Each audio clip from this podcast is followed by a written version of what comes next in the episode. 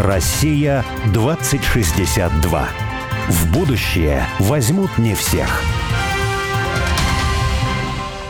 Это программа «Россия-2062». В будущее возьмут не всех. Я Борис Акимов. А я Алекс Степанов. И с нами Полина Парфенова, фольклорист, организатор модных фолк-вечеринок и даже рейвов. Полина, снова привет. Еще раз привет и здравствуйте. Да, мы вернулись. Полин, привет. Ну, вот у меня, кстати, продолжая нашу тему того, как оживить фольклор, как сделать это такой культурой бытования, все-таки вопрос такой.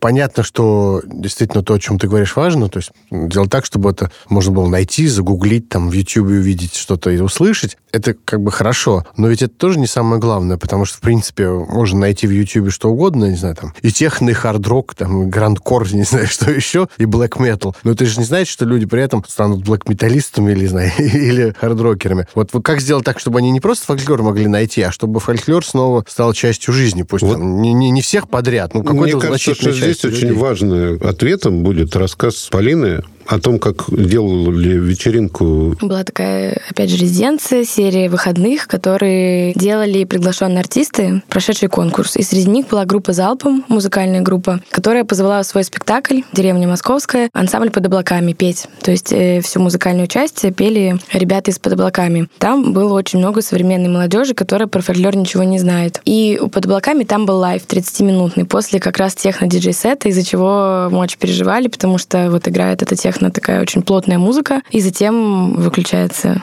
пульт и в полной тишине выходит под облаками петь фольклор, без обработок, без бочки, без э, всего. Но, видимо, так совпало, что была хорошая пропорция тех, кто знает, то есть нас, эти песни, и тех, кто не знает. Э, там было много людей. Все песни, которые пели под облаками, мы знали. Конечно, там было много плюсового материала, такого кочевого. Мы начали кричать эти песни, ну, как можно пойти как раз на black metal концерт, можно на любой другой, попсовый, там, любые группы, и кричать их любимые песни. Также здесь. Это наши любимые песни, только только их пели бабушки, крестьяне, и они были записаны в экспедициях. И мы, в общем-то, их кричали, частушки, там наши просто плясовые любимые песни, завели хоровод. И вся эта толпа вот этих э, модных, молодых, современных ребят подхватила эту волну, и с нами скакали в хороводе, с нами кричали то, что могли разобрать. И очень много кто подходил, спрашивал, что это такое, что происходит. И в итоге этот лайв, чисто фольклорный, не уступил всему тому, что было до и после. В этот же вечер мы уже после лайва вышли вышли на улицу и просто пели в кругу и дробили для себя, уже собирались по домам расходиться. К нам подходили люди, вставали в круг, спрашивали, что это такое. В общем-то, реакция была тоже очень такая активная, заинтересованная и положительная. И тут еще раз мне хочется сказать э, о разнице между любовью к блэк металу и к традиционной культуре. Просто, ну, раз вы это пример да, привели, да, да. как бы что-то хобби, а что-то, ну, для меня традиционная культура — это не про выбор э, хобби, хотя это возможно, и те, кто или про выбор профессии, те, кто этим занимаются целенаправленно, поступают поступая в ВУЗ, для них это профессия. Но вообще-то это такая же часть нашей культуры, как и чтение литературы классической, как, не знаю, знание истории России. Это эстетическое твое воспитание, восприятие мира, какое-то понимание даже своих каких-то воззрений. Все равно это в нас, хоть и мы, как бы советский, как я считаю, союз пытался это все притопить, но все равно генетическая память, она передается. Вот я говорю в начале подкаста каждого, что знание своей культуры — это не обязанность, а потребность. Это правда так, поэтому мне кажется странным говорить о том, что можно любить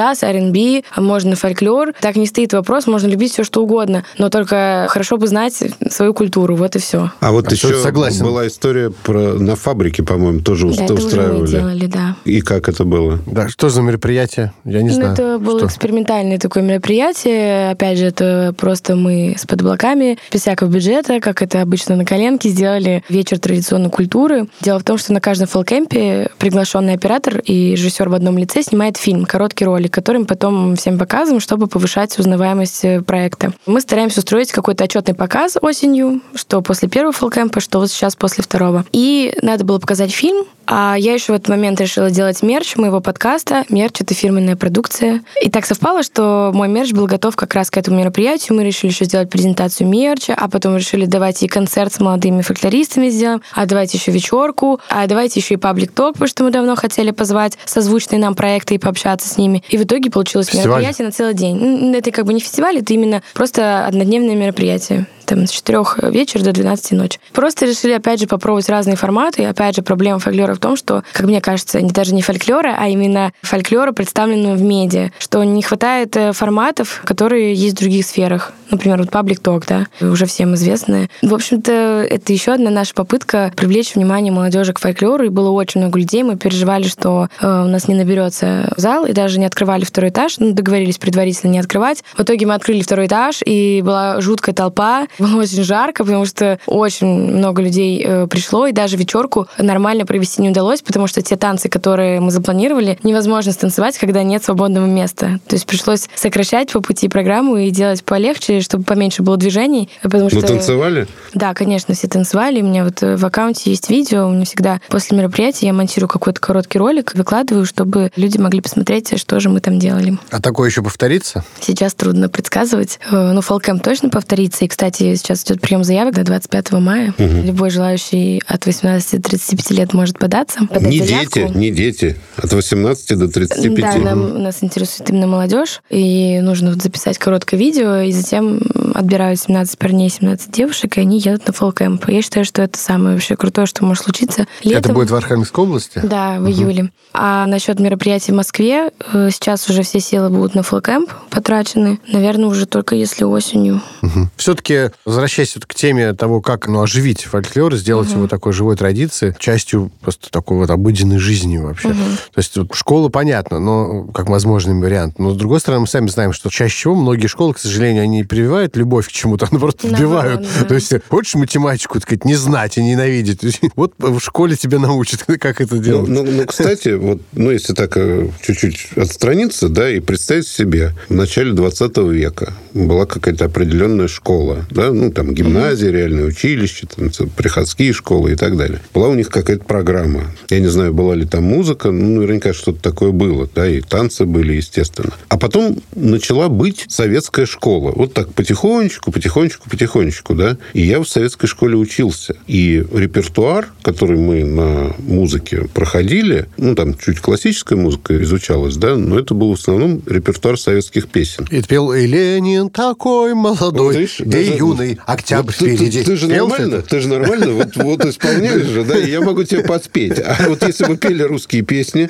вот, я думаю, что, в принципе, гораздо проще это, ну, потом в быту уже распространялось. Ну, то есть все-таки, все-таки это имеет смысл, например, как одно из действий. Должно быть качественное образование с подготовленными учителями, естественно, и так далее. Даже какие-то ансамбли советские, это был балет постановочный. В советское время русская культура была превращена в балет, да. в хоровое какое-то пение, совершенно не фольклорное, да, по нотам. Ну, хорошо, но это проблема сохранилась сейчас. Да. Я, на самом деле, ну, несколько раз общался с людьми, которые фольклор настоящий умеют отношения, они все равно, ну, и когда я, не знаю, случайным образом потребляю в информационном пространстве якобы народное какое-то творчество, я вижу, что на самом деле 90% случаев это никакое не народное, а именно все то такое оставшееся от советского. Угу. Так вот, как раз вот а с этим как быть, как это победить-то у вас угу. есть понимание? Теперь непонятно, как это победить. Мне бы не хотелось с этим мириться, но у меня, кстати, всегда вопрос вот к людям, которые идут в сценические ансамбли. Они, как правило, знают, что есть традиционная культура, то есть они точно знают про фольклор, про то, как это звучит, потому что все равно это такие соседствующие сферы. И у меня всегда такой вопрос, ну почему вы выбираете в итоге все равно этот путь? Ну, у меня есть ответ на этот вопрос из-за востребованности и ну, да, финансово, да, что финансово, конечно, на всех городских государственных фестивалях, масленицы, не знаю, Новый год, все что угодно, там всегда вот эти вот ну, мы это называем клюква, в общем-то, такие не трушные, если говорить э, молодежным сленгом, ансамбли. Опять же, наверное, это еще делается потому, что современному человеку легче воспринять, когда там бочка какая-то, да, музыкальная, вот это тут тут тут веселая гармошка, и все такие, о, Россия, пляшем, как будто бы любой может пританцевать, потому что есть четкий ритм. А когда у тебя тимоня, ты, если не знаешь этот шаг, ты не встроишься, то есть нужно иметь какую-то музыкальность, внутреннюю свободу, и я вот много про это думаю, и мне кажется, что это должно как как-то передаваться из семьи, но это уже не может передаваться из семьи, потому что уже внутри семьи про это мало кто знает. Но вот если бы с детства человек был погружен в эту традицию, как в Грузии, например, это происходит, просто ребенок сидит за столом, все поют день рождения у кого-то, именины, там, неважно, Троица, Рождество, любые праздники. Просто все сидят, и это неотъемлемая часть праздника. Понятно, что во время работы мы навряд ли уже будем петь рабочий фольклор, хотя э, кто знает. Но вот какое-то это ощущение преемственности, оно должно быть. Когда его нет, как это с точки зрения вот такого административного государственного аппарата вести, я не знаю, потому что это сложно, и можно, правда, просто навредить, что в итоге никто не захочет эту уже слушать музыку и как-то в нее погружаться. Кстати, на самом деле не наша проблема, не только российская проблема, русская проблема исчезновения фольклора, да, и самих ситуаций, и самой традиции, а общемировая абсолютно. И вот даже Грузию ты приводил в пример, но вот фильмы «Селяне», например, которые я очень люблю, они у него пронизаны просто вот этим исчезновением грузинского фольклора. Я недавно в передаче упоминал один фильм, а сейчас я про другой просто скажу. Там винный завод. И вроде бы Грузия виноделие – это просто вот народная традиция виноделия. Но на заводе эти люди делают плохое вино. И они еще сами понимают, что оно плохое, и когда они приходят в какой-то, ну, там, типа в столовую, да, в какое-то заведение, и смотрят на бутылку, это вино, которое они разлили. Они просто молча встают и уходят.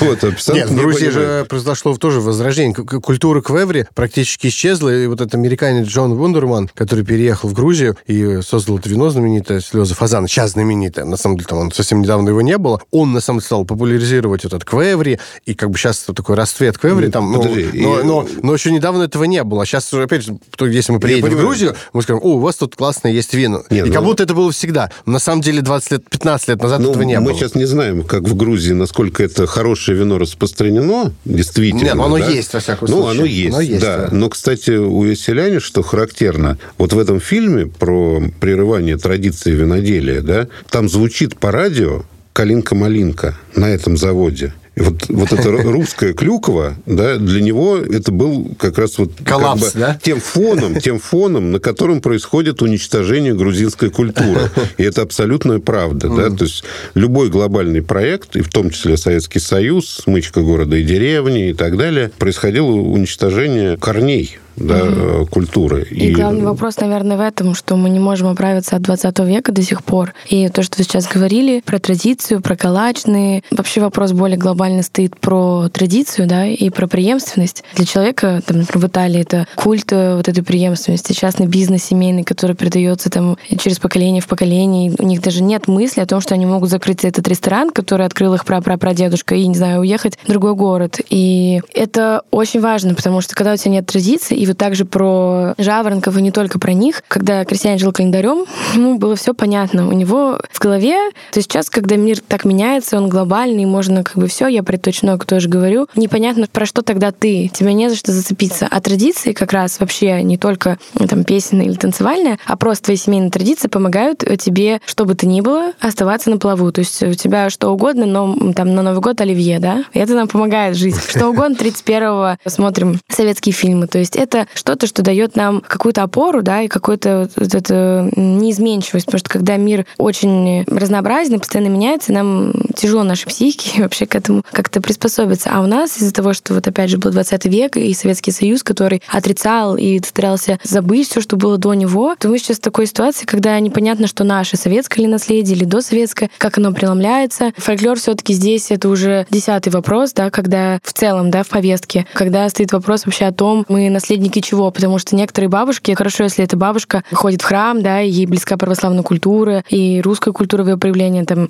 не против калача, а многие бабушки, у них уже в голове советский, коммунистический вообще взгляд на мир, например, моя бабушка, и она совершенно не понимает то, чем я занимаюсь. То есть оно мне намного ближе, чем ей, традиционная культура, потому что она не жила в деревне, точнее, она там жила и быстро свалила в город, потом ее судьба помотала, как опять же и почти всех в 20 веке, уже даже в послевоенное время. И ее восприятие мира, оно очень такое советское. И мы здесь вообще не сходимся. То есть я не преемник ее восприятия, я, получается, наверное, преемница тех, кто были до нее. И получается какая-то странная вот эта ситуация, в которой фольклор фольклор вообще, даже вопрос о нем не стоит. И я не знаю, насколько сегодня возможно и нужно, чтобы все люди, все условно русские, да, так глобально возьмем, знали бы фольклор. Мне кажется, это нереально. И второй вопрос, э, мы вообще не знаем, что с ним дальше будет. Потому что он уже существует не там, где он существовал все это время до, то есть в городах. Мне кажется, что, во-первых, проблема такого глобализма, она затронула весь мир. Просто советский проект, он в силу неких политических причин был более тотальным. Да? Угу. Ну, и раньше всех. Лучше мы, полу... мы опередили, на самом деле. Нет, просто. лучше получилось уничтожить. Глобализм это не сейчас. Это вот с начала 20 века эта тенденция во всех да. странах нарастает. Вот это исчезновение традиционной Нет. культуры, традиционной жизни, в том оно числе, происходит. Да, в той или иной степени везде это происходит. Просто везде. советский проект был, он то есть в этом смысле он был раньше радикальнее, глобальнее, Ну, он нам лучше знаком. Но при этом еще все-таки есть тенденция во всем мире вот этой усталости от этого столетнего глобализма, я к этому, да. Угу. И сам глобализм, на мой взгляд, ну, в кризисе, да, в таком. И поэтому разворот к другой жизни, вот прежде всего, я бы даже сказал, к медленной жизни. Потому что фольклор,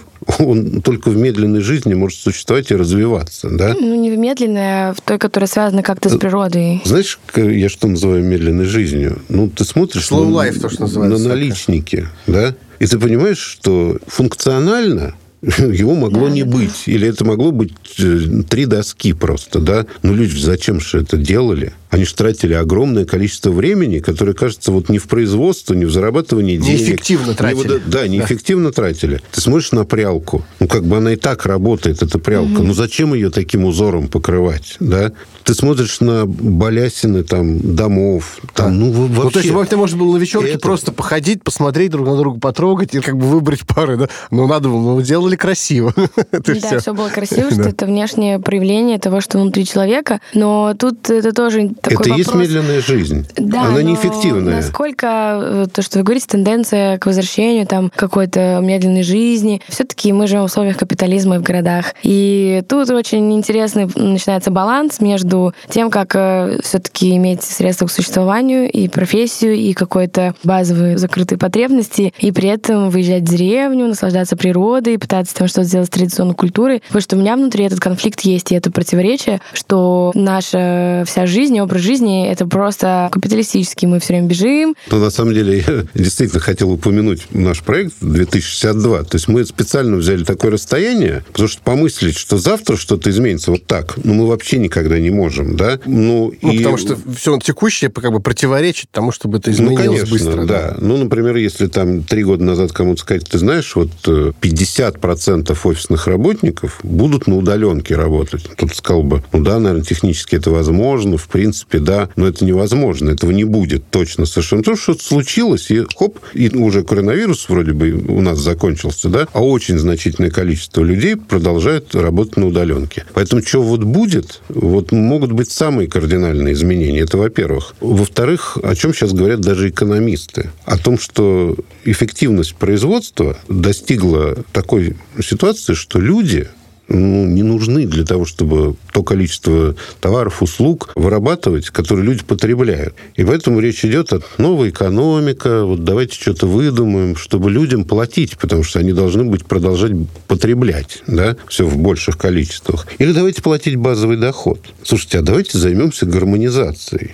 Вот одна из альтернатив. Потому что, на самом деле, фольклор, да, это социальная гармонизация. Это общение, это структурирование твоей жизни, это структурирование жизни вокруг. Это огромное имеет значение для здоровья общества, да, и для развития, на самом деле, общества, да. То же самое можно сказать о природе, да. Виды деятельности, которые сейчас, может быть, они вот не оплачиваются, да, но они ценны для общества, а все, что ценно для общества, оно таким или иным образом образом потом начинает оплачиваться. Да? То есть просто 20 век нас уводил от этого, и мы все больше начинали что-то потреблять. Да? Такой вот машину нужно, там, я не знаю, там, квартиру, вот нужно шмотки какие-то, то все пятое, двадцатое. А сейчас, возможно, вполне такое движение, такая трансформация, да, она всегда не единственная. И в этом смысле в идеале никогда ничего не осуществляется. Но мне кажется, что вполне возможно... Мы с чего начали, собственно? Что медленная жизнь будет востребована. Медленная жизнь, да, во-первых. Во-вторых, мы начали с того, с чего? С того, того, что есть такой вот феномен социального сиротства,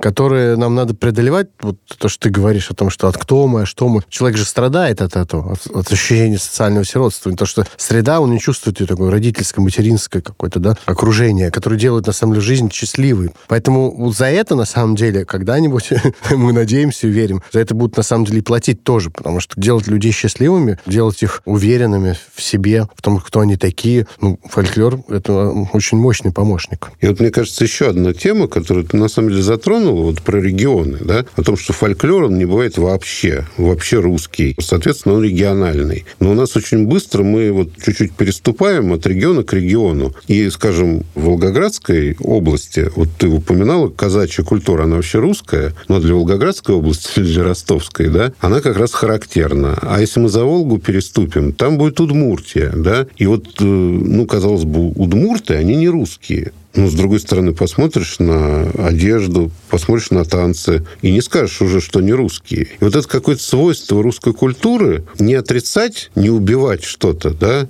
а как-то что-то дарить, вот на мой взгляд, так. Ну, соединять, да? дарить, обогащать. Да, да, даже вот, ну, мы сейчас общаемся с Якутией, там костюм, они сами говорят, да, костюм якута, это, в принципе, ну, под влиянием русского костюма сложился, да, и жилище там, ну, много чего, но при этом этом они совершенно не потеряли собственной идентичности. Да? И э, вот насколько русская культура, она способна что-то дарить, вот правильно ты говоришь, да, и помогать идентификации региональной. Здесь мне сложно ответить, так как я все-таки э, русская, я не отношусь к другим народам, мне сложно понять, насколько русская культура дарит или, наоборот, как-то в зависимое положение ставит э, народ. Ну, мы сейчас не говорим государственная политика Нет, и так далее, мы все говорим о культуре.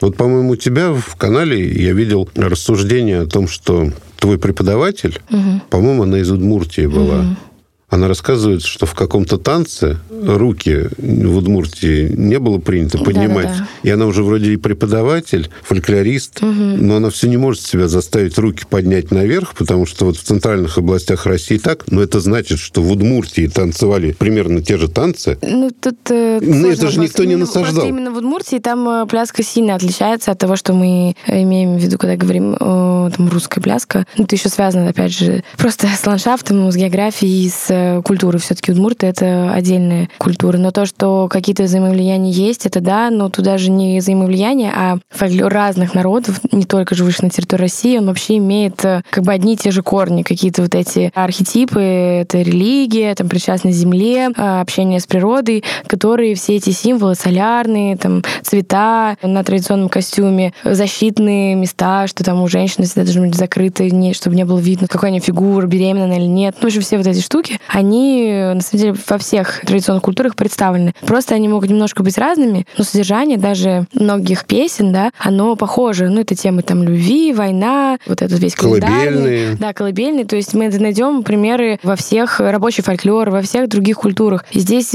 тут надо вообще тут не про русскую культуру, а просто про какое-то то, что человек вообще-то он э, все люди про одно, просто мы это забыли со всеми этими территориальными границами и какой-то там борьбой с чем-то, что у человека вот эти ориентиры, они одни и те же в любом уголке планеты, потому что мы все живем на одной планете. Полина, а у тебя какой любимый танец, и песня, или одновременно танец песни? Есть такое? Невозможно, нет, абсолютно сказать. Я люблю все и побольше. Ну, то есть просто я в каждом... Вот, например, есть метища, это такие северные, да, праздники. Там по одному строится весь процесс твоего праздника, такие проходные степенные хороводы, очень красивые наряды, тяжелые у девушек, там по 20 килограмм они весили. Все расшито золотом, шелка заграничные. В общем-то... Это где? Это на севере, я просто боюсь... 20 э, килограмм прям, правда? Метища, это, наверное, финишье, а ну, понятно. это мизинь. В общем, я могу здесь перепутать, я так и не запомнила, но точно, точно это Прям 20 слово. килограмм это не образно, это действительно? Не, не образ, там же еще янтарь, платки, и девушка на вечерку надевала не один поток, а все, которые были, э, несколько сарафанов, чтобы могли пройти сразу все понять, так, у нее все нормально с деньгами, как бы,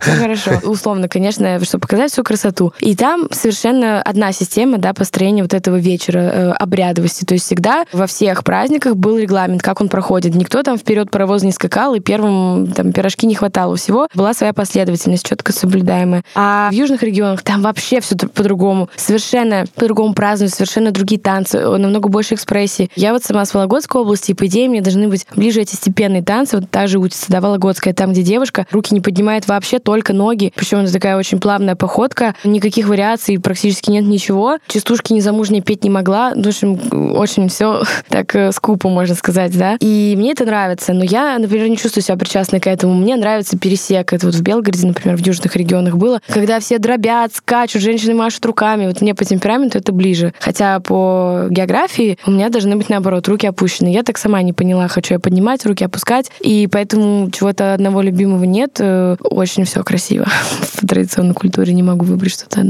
Я бы сказал, что все, с кем мы разговаривали в передачах, если они касались традиционной культуры и как-то в нее входили, да, то все начинали фактически со своей семьи во-первых, вот Боря просто поставил этот вопрос, с интереса просто к своей семье, к своей бабушке, mm-hmm. к своим предкам и так далее. Потом уже это как-то закрепление твое к земле. А вот с чего ты еще можешь начать? Да, ты стоишь двумя ногами, а вокруг, вокруг вот, вот они, предки, да? А затем уже какая-то своя деревня там и так далее. А потом вот то, что ты сказала, отлично, да, потому что ты восходишь потом к народу, потом к другим народам, mm-hmm. и, в общем, понимаешь, что да, все на земле живут. Но самое страшное, когда вот это все оторвано от земли, ничем не крепится. Вот тогда да. начинается разлюли малина, попсятина там и так далее. И в этом смысле я думаю, что такие люди, как ты, они как раз нам и показывают тот путь, на самом деле, что надо начинать с себя, со своих предков. Угу. С друзей. С друзей, со своей деревни. Да. да. Полин, спасибо большое. Спасибо. Спасибо вам. Тебе удачи. И вам тоже. До свидания. Россия 2062.